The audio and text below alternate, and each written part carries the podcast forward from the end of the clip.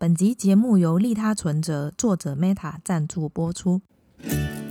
这里是我安静，我上进，我是 Saris 沙瑞斯。我安静，我上进是一个专为内向者打造的 Podcast 节目，在这里我们分享多元面向及有趣的故事，帮助你重拾热爱的事物，并活出你想要的样子。在网站里，我们也分享许多帮助你活出自己的内容。请在威廉网址上输入 c e r y s 点 c o，期待你在这一趟旅程收获满满。你知道什么是斜杠青年吗？知道啊，就是那个 slash slash。如何成为斜杠上班族，边上班还可以边做自己喜欢的事情呢？上班时我都会看 YouTube 追剧，做自己喜欢的事情啊。你想拥有多重职业和身份吗？多重职业，那我不就很忙？欢迎我们今天的来宾沙瑞斯。诶，你没听错，我是今天的来宾。前阵子接受辅仁大学大传系学生黄雅婷的采访，聊到我如何开始斜杠生活，边上班的同时如何经营女人迷专栏以及 Podcast 节目。今天的节目主要分享我这三年来的斜杠生活。对我来说，斜杠不是一种身份的象征，而是一种生活的方式。和你分享《斜杠青年》作者苏盛况书中的一句话：人一辈子最可怕的不是死亡，而是当死亡来临时，你突然发现自己从未用想要的方式活过。如果你对这一集的内容有兴趣，请在威廉网址上输入 c e r y s 点 c o 斜线斜杠人生。如果你想捕获野生沙瑞斯，欢迎加入我们的脸书社团。我们的社团很安静，社员也很上进哦。正所谓安安静静又一天，上进上进又一年。没错，请在脸书上搜寻“我安静，我上进”，就可以找到我们喽。你准备好了吗？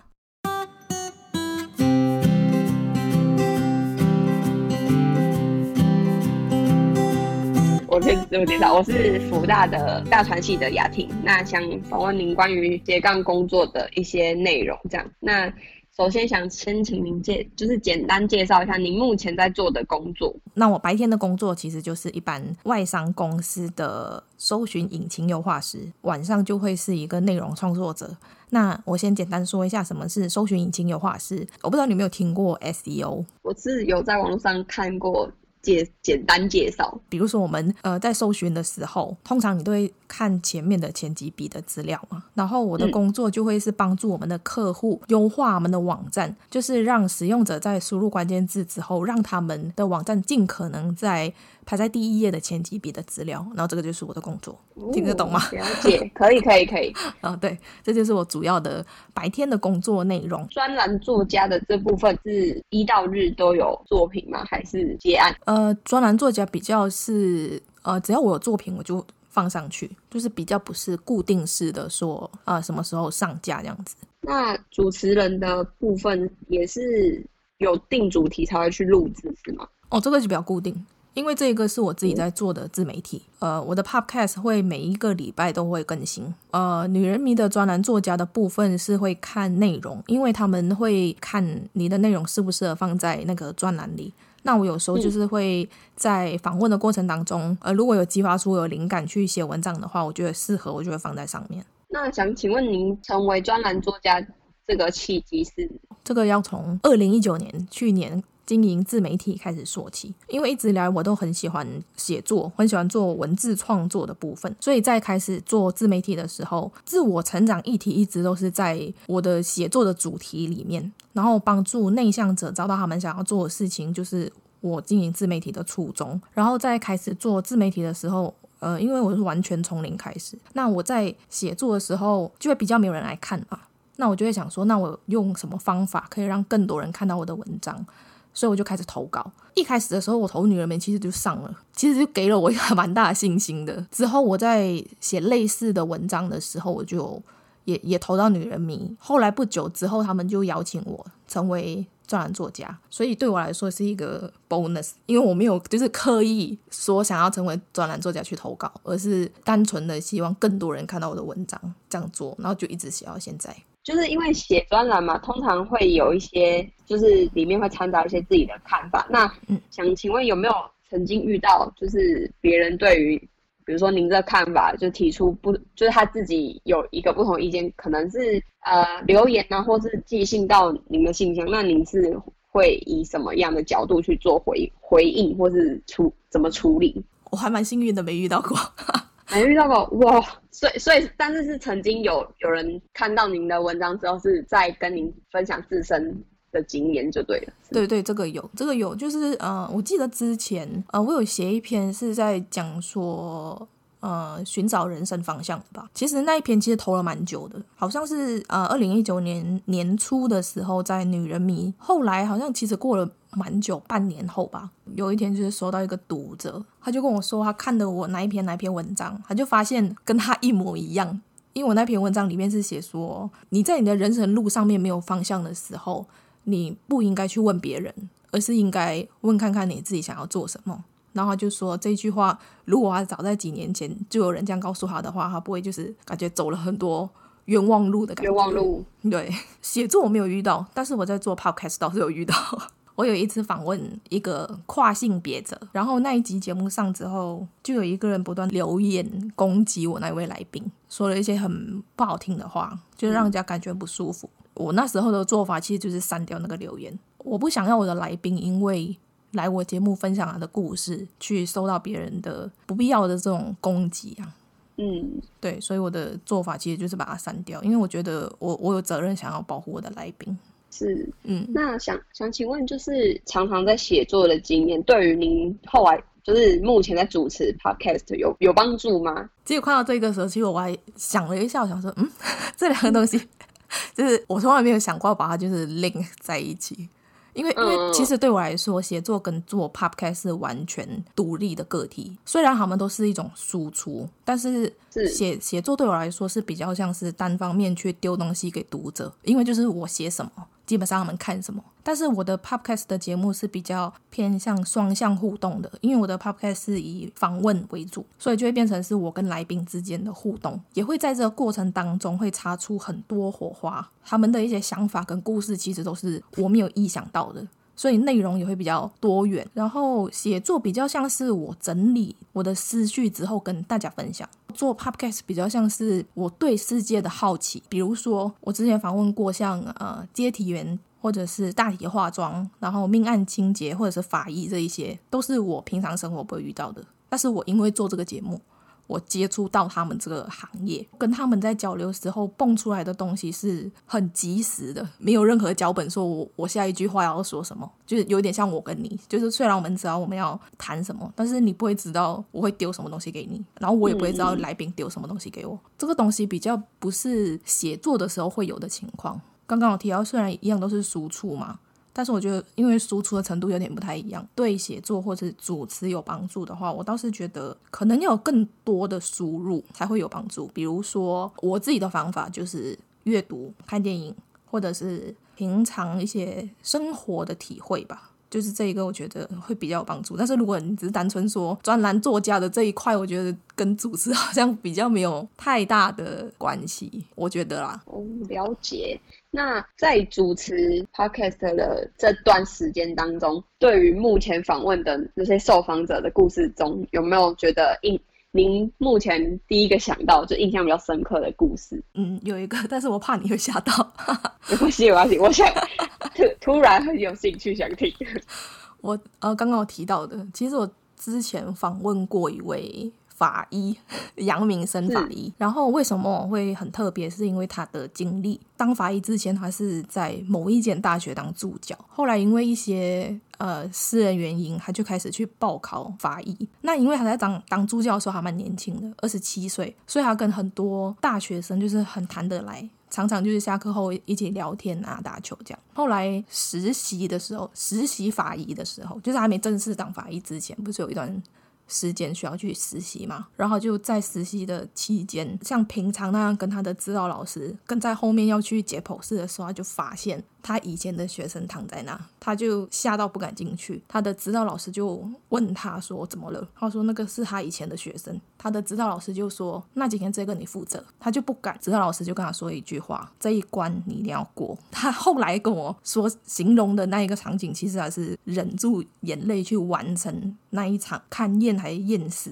的那个过程。他就说这这个经历让他体会到，就是解剖不一定遇到的都是陌生人。这一段经历其实已经让我觉得很印象深刻，一直到后来他说他当了法医之后，他有一次差点解剖的对象是他爸爸，后来旁边的人阻止他说没有没有人会这样做，然后啊就是在旁边看看着这一切。这个故事为什么让我印象很深刻的原因是会让我回想起我做自媒体的初衷，其实就是活出你想要的样子。然后因为我不想后悔自己没有做过的事情。也不想因为害怕失败不去尝试，所以我会一直跟自己说，只要活着就是要活出你自己想要的样子。听到这种生死故事的经历，很容易会触动我。虽然我知道讲 听起来好像很奇怪，不会啊，我觉得是人之常情吧。毕毕竟写写就是您写文章啊，不管就是您在传达的过程中，都是其实都是一个。人生经验的一个跟受访者人生经验的交换呐、啊，就是都是从这些故事中汲取而来的。对，所以每一次在我自己很迷失的时候，其实我就是会问我自己说：如果假设下一秒我就要离开的话，那我的决定会是什么？其实通常在这种时候，答案就会开始浮现，因为有时候你难免会很迷失嘛。通常在很迷失的时候，我就会问自己这个问题。如果我就是随时会离开，我还会想要做这件事情吗？那如果答案是的话，我就是会去做。我觉得太多的时候，我们都会去活成别人期待的样子，因为我是内向的人，所以就会变成呃，很多时候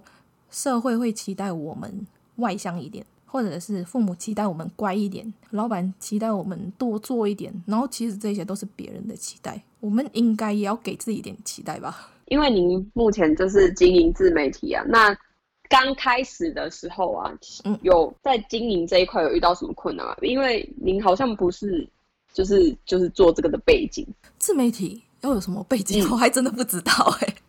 就比如呃，像是您有架设网站嘛，那这个网站是您自己去跟这个网网页设计师做。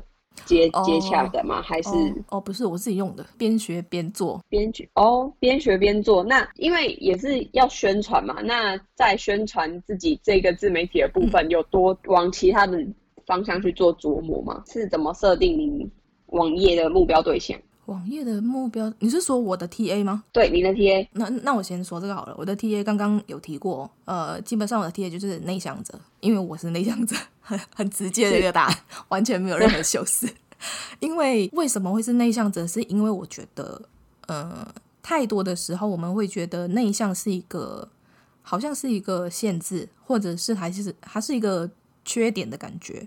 但是我觉得不是这样子，你有一件事情你很想要做，或者是你很有热情想要做一件事情，内向这个特质并不会去呃限制你，或者是去阻止你去做你想做的事情。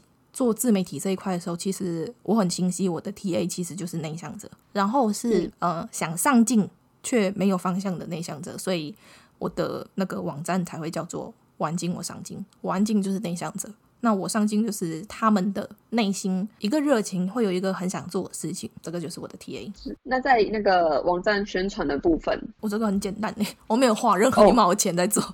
就是在脸书、Instagram，还有在方格子。女人迷专栏。如果说前期的话，因为我在做投稿的时候，无意间去摸索出一套投稿秘诀这件事情，就是在投稿的时候有一些技巧可以去导流量，嗯、就是看你要把它导到哪里嘛。然后我那时候的做法是导到我的官网，有可能大家在看到我的文章是在女人迷看到，然后你滑到最底下的时候，不是就会有那种呃作者简介。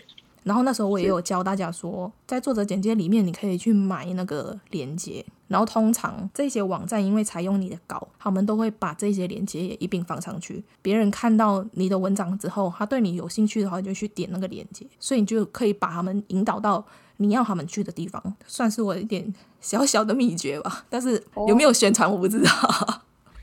了解，那有在做的就是大概是三个工作嘛。那您想请问您是怎么分配您这些工作的时间？最简单的分类法是白天就是上班族，然后晚上就是内容创作者，不管是文字或者是 podcast 这样。然后，哎，我觉得有一本书可以分享给大家，就是《子弹笔记》。我来念一下书名，有点长，《子弹思考整理术：厘清超载思绪》。化想法为行动，专注最重要的是设计你想要的人生。哦、听这名字，感觉他已经把他那个里面要讲什么都已经 打出来了，这样。对，然后他这个他呃，因为这一个人他好像是很容易分心还怎么样的原因，我有点忘记了原因什么。后来他自己设计出自己的一套笔记啊，他是怎么设计他这个笔记呢？比如说我明天有一件事情要做。他就是画一个黑黑点，然后就是记下还要做那件事情，然后他做完之后呢，他就会在那个黑点那边打叉。他就是用一个呃很既定的设计的方式去让自己知道自己接下来要做什么，一个代办事项。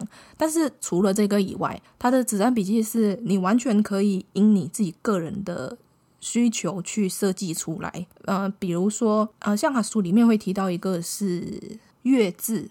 就是你去记一下这一整个月，第一天到第三十天来说，你就是可以去记一下你在那一个月要做什么，又或者是你可以把它设计成是日志，就是月志或日志的这一种方式，你因你自己的需要去设计出来。然后那时候我看了这本书之后。我就是设计出我自己的子弹笔记，因为这本书有太多东西了，自己去看哈 哈。推荐推荐给大家，对，推荐给大家。在经营自媒体很很早期之前，我就是因为看了这本书，所以我就也设计了我自己的子弹笔记。所以基本上每一个人的子弹笔记都长得不一样，因为每个人的需求不同。所以那时候我自己的子弹笔记就会是类似这样月字的方式吧。嗯每天记下我要做什么，然后我就会在月志的另外一页，基本上就是写下我的那个叫做灵感收集库。因为我是一个思维很跳跃的人，常常会有很多想法。有时候这种想法你没有办法很立马的抓住，或者是你在那个当下很忙，你没有办法留下它。然后子弹笔记帮助我很多的就是，我可以立马就是写下写下来我那那时候的想法，或者是我听到了什么，我就可以马上写下来。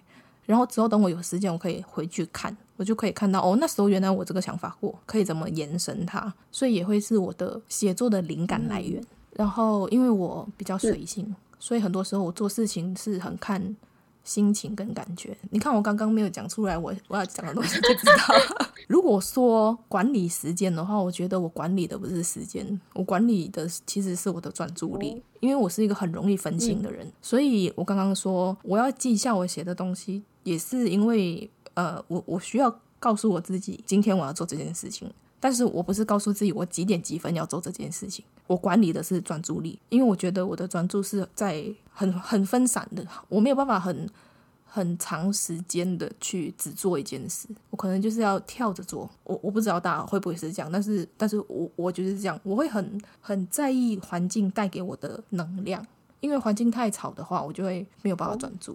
或者是身边很多人，嗯，我也没办法专注。我不知道这是不是内向的特质，因为有一些内向者好像也是会因为太吵就会没办法，但是有一些人会因为太吵，他们就越吵他们越容易专注，也有这种人。对，每个人个性好像都 不太一样。但是我我要 show off 一下，就是我我现在已经可以练就一个功力，就是利用我的那个零碎的时间来做事情。比如说通勤的时候、午休的时候，看起来很零碎的时间，但是其实帮我做了很多事。就是我可以随时只要打开我的笔电，我就是立马知道我要干嘛。我比较不太像之前，就是感觉要在特定的一个地方才能做。我现在是只要笔电跟子弹笔记在我旁边，我只要随时有空档，我就可以立马做。这个功力我觉得还不错啦。看什么看？那你又看什么看？你不看我，怎么知道我看你啊？那你不看我，又怎么知道我看你啊？那你看什么？今天要看什么？今天看什么？今天要来看的是《子弹思考整理术》，也就是《子弹笔记》。补充这一集访谈没提到的内容，《子弹笔记》不只是记录待办事项，更可以帮助你厘清超载的思绪，把你从一团糟的生活拉回来，保持客观的距离。重新检视什么才是你生活中重要的事情。纵然你很想每件事情都亲力亲为，但精力和时间有限，无法让你如愿把每件事情都做到最好。所以你要做的事情就是选择。和你分享一则故事：股神巴菲特和他的私人飞机师麦可聊到人生重要的目标。巴菲特要求麦可列出他认为人生最重要的二十五个目标。写好之后，巴菲特要求麦可圈出最重要的五个目标。麦可说：“这五个是我首要必须专注的目标，其他二十个没那么紧急，但我还是想完成它。”这时候，巴菲特说：“不。”没有圈起来的目标是你绝对要避免做的事情，除非你已经完成重要的五大目标，否则你不能分心去做其他的事情。书中提到一个我很喜欢的心理盘点清单，在一张纸上分为三个栏位，第一个栏位写下你正在做的事情，第二个栏位写下你应该要做的事情，第三个栏位写下你想做的事情。接下来，请仔细思考以上的每一个项目，问自己以下两个问题：这项任务重要吗？以及这项任务非做不可吗？如果你无法做出明确的回答，可以问自己：如果没有完成这一项任务，会有什么样的后果？如果这项任务不重要，请不要手软，直接删除。完成后，你会发现。心理盘点清单可以帮助你厘清必须做的事情，以及你想做的事情。这个过程需要点时间，也是厘清生活价值的好时机。毕竟只有你才能决定想要活出哪一种样子。今天看什么？子弹思考整理术推荐给你。欢迎追踪沙瑞斯 IG，我将不定期喂养活出自己的内容。追踪按赞分享的人，一生读好书。我们下次见。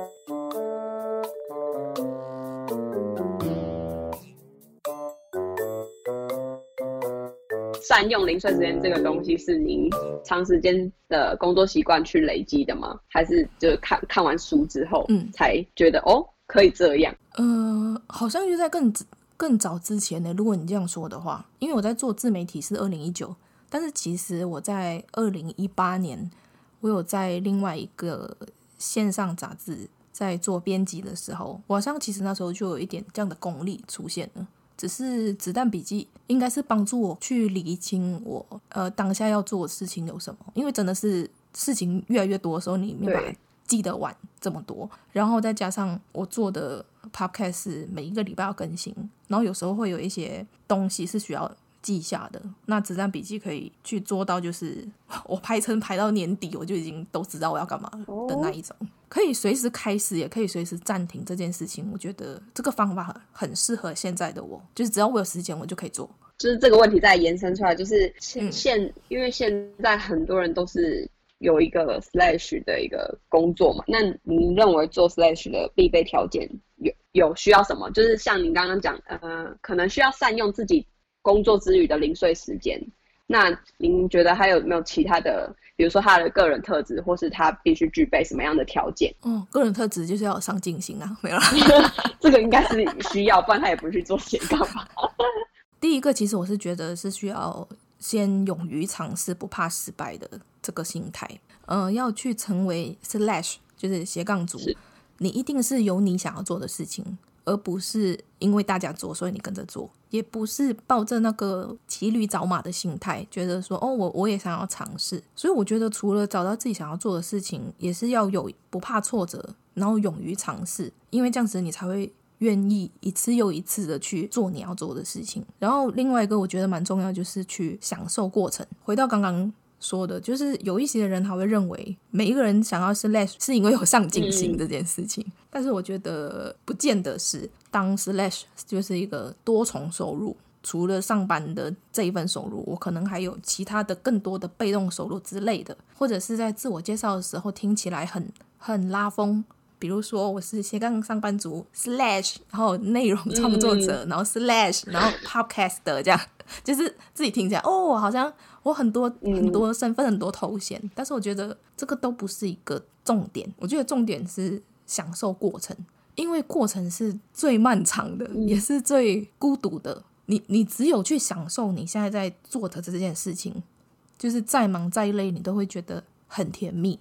如果你不享受的话，你会越做越累，然后你越累，你就会想说，我到底是为了什么在做这件事情？嗯，就是我觉得你是要够喜欢它，你才会很享受。斜杠除了刚刚说的，就是你要勇于尝试，不怕挫折，就是享受过程，我觉得也是很重要的。当然还是有上进心啊。对，因为硬要说，因为目前我看斜杠青年这一本书啊，它这个作者其实他不是原本作者，因为斜杠青年这一个词提出的最早最早的人，他的原意是说斜杠族并不是需呃需要急公好义，就是比比较追求金钱利益这些东西，是其实是想要发展。他可能原本有一个主要的工作，但是他其实兴趣是做别的东西，所以等于说他斜杠，他斜杠的东西是他有兴趣的，但是他并不是想说要从这些工作收到一些利益什么的。对，没错。所以我对，所以我觉得，呃，像你刚刚讲的那些享受享受过程，呃。跟刚上进心有点关系，可能是他真的是只是为了兴趣而做，就是跟你刚刚讲的差不多，就是可能也不需要什么上进心，就他真的是做他自己想要做的事情。对，就是你真的喜欢一件事情，你不需要别人付钱给你，你也会去做。是是是，就是我很爱打球，我很爱游泳，不用别人付钱给我，我很爱做这件事情，对对对，我很享受它，所以我去做啊。我觉得收入这一个是。不能强求，它就是它就是一个 bonus，对，只能这样说。但是太多人会把东西是目标会放在说啊，我因为要收入，所以我要去 slash 一下。这个每次我呃收到一些读者问我说，诶，我要怎么成为一个斜杠族？嗯，这个议题我觉得有必要好好来跟大家讨论一下。那那您您认为斜杠族这个名词等不等于兼职？嗯、他们两个其实在形容的东西好像不太一样。嗯你是怎么定义斜杠族跟兼职这两个名名词的？嗯，我觉得兼职就是一个有一个很明显的目标，嗯，就是收入，是，他是为了收入去做这件事情，所以只要没有收入就不会去兼职了嘛，是是对不对？但是斜杠就像我们刚刚说的，我喜欢这件事情，我去做这件事情，跟他有没有收入是两回事。我不会因为今天没有人付钱给我，我不去游泳啊。对，今天没有人付钱给我，我还是一样会做自媒体啊。嗯，因为我做自媒体不是为了纯粹为了赚钱。嗯，也许我可以任性啦，因为我今天是斜杠上班族，所以我白天已经有份收入了，所以我晚上做的事情就是我喜欢做的事情。是，至于他能不能带给我收入，就是有就是 OK 啊，没有的话也很 OK 啊。斜杠真的就是像刚刚说的，它就是你的兴趣，你喜欢的事情。斜杠比较会倾向于是去。发掘你自身的能力吧，因为我也是在做自媒体之后，才渐渐发现，哎，原来我可以这样子。比如说，我不知道我可以主持节目，嗯，但是我现在就做了一年。对对对，就是这种东西是默默出来的。但是如果今天你是把这个基础建立在我有没有收入，我有没有钱，像是兼职的形态来做的话，你很容易会做到心很累，你会想说，很不知道你到底为了什么。我觉得这这两者分别应该是这样吧。你觉得呢？我就是跟刚所所描述的一样，我我也是认，因为我们之前有访问一个受访者，他是他的意思是说，他认为斜杠族是斜杠族是一个用来包装自己工就是兼职工作状态的一个名词啊。他因为他觉得说，嗯，斜杠族已经是就是还没有这名词出来之前。比如说什么企业家，他其实也有很多份工作，那他们这样早就已经是斜杠了，就不不用再用斜杠族去定义他们。但是我跟刚刚所讲的一样，我认为斜杠出来的东西是你必须要有兴趣的，就是不能说，嗯、因为像是他他跟我举例的那些人，其实我认为那都是他自己想要发展他的副业，就是他是也是想要赚钱这样，所以我认为他可能、嗯嗯嗯、他也不是。他也不算一个包装的名词，比较像是一个，就是让大家了解说，哦，你你目前正在做的这些东西是跟你，呃，呃，你有喜欢这些东西，所以你去做这些领域的事情。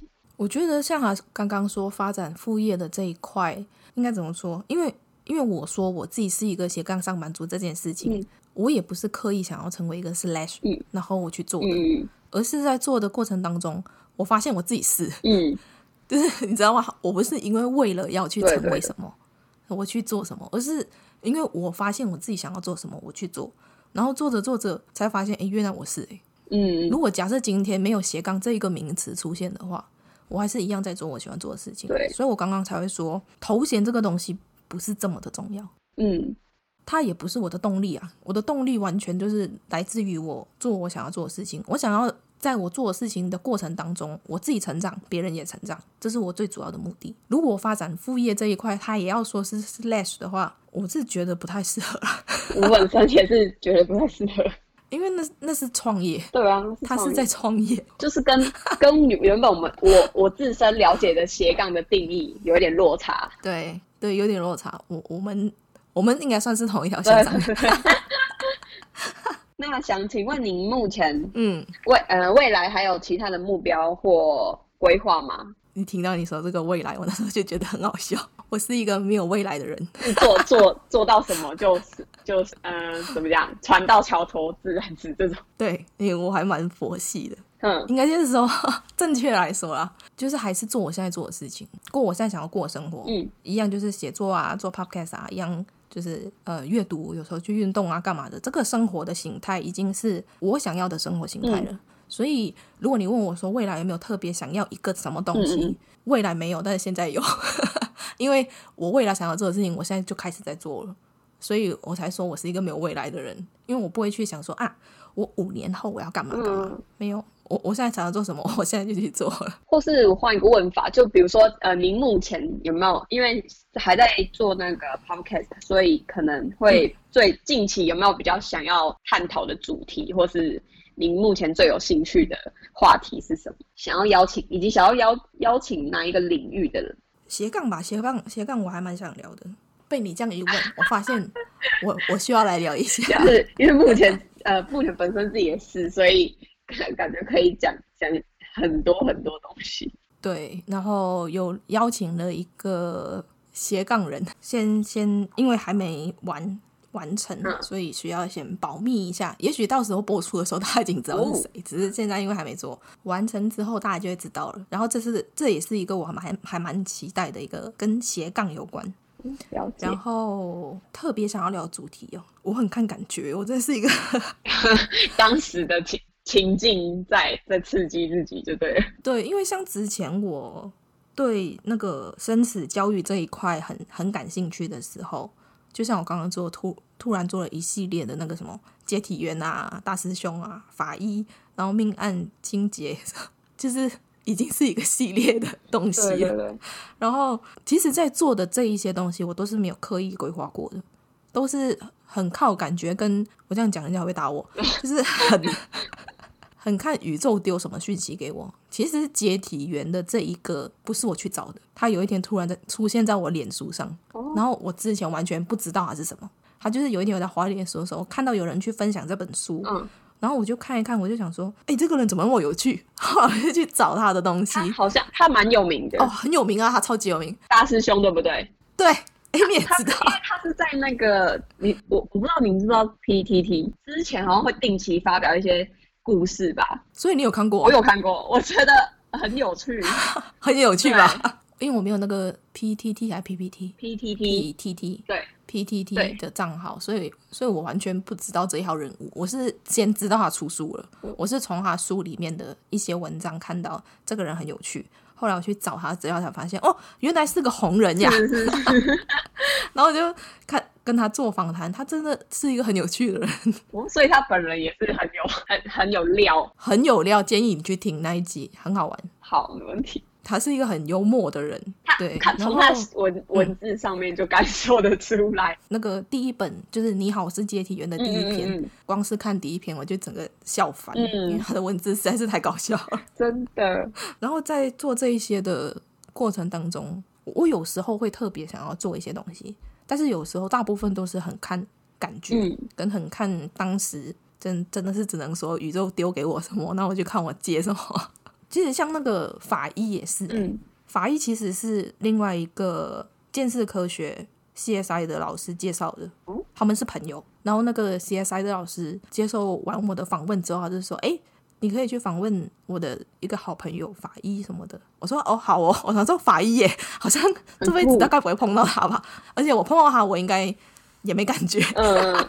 大概我的生活圈里面不会出现这个职业的人，他说：“哎，那那访谈来访一下好了，有机会就 赶快。”对，就是这种很难遇到的，就是赶快访一下。然后他也是一个很有趣的人，嗯，因为这这个主这些这些主题也是蛮另另类，就是会引起人家的好奇心。嗯，对。哦，那个刚刚提到一个命案现场清洁师，其实是大师兄介绍给我的。哦哦，他们好像是就是会，因为也就是会常常接触那种对现场什么的。然后他们好像就认识吧，因好像他们因为是工作认识，后来他也有出书，虽然是不同出版社，可是他们都会互相去推荐彼此的书吧，还是什么的。反正他们就是认识啊，然后就介绍给我。酷哦，他也是一个，我觉得哇，这个会有这种职业。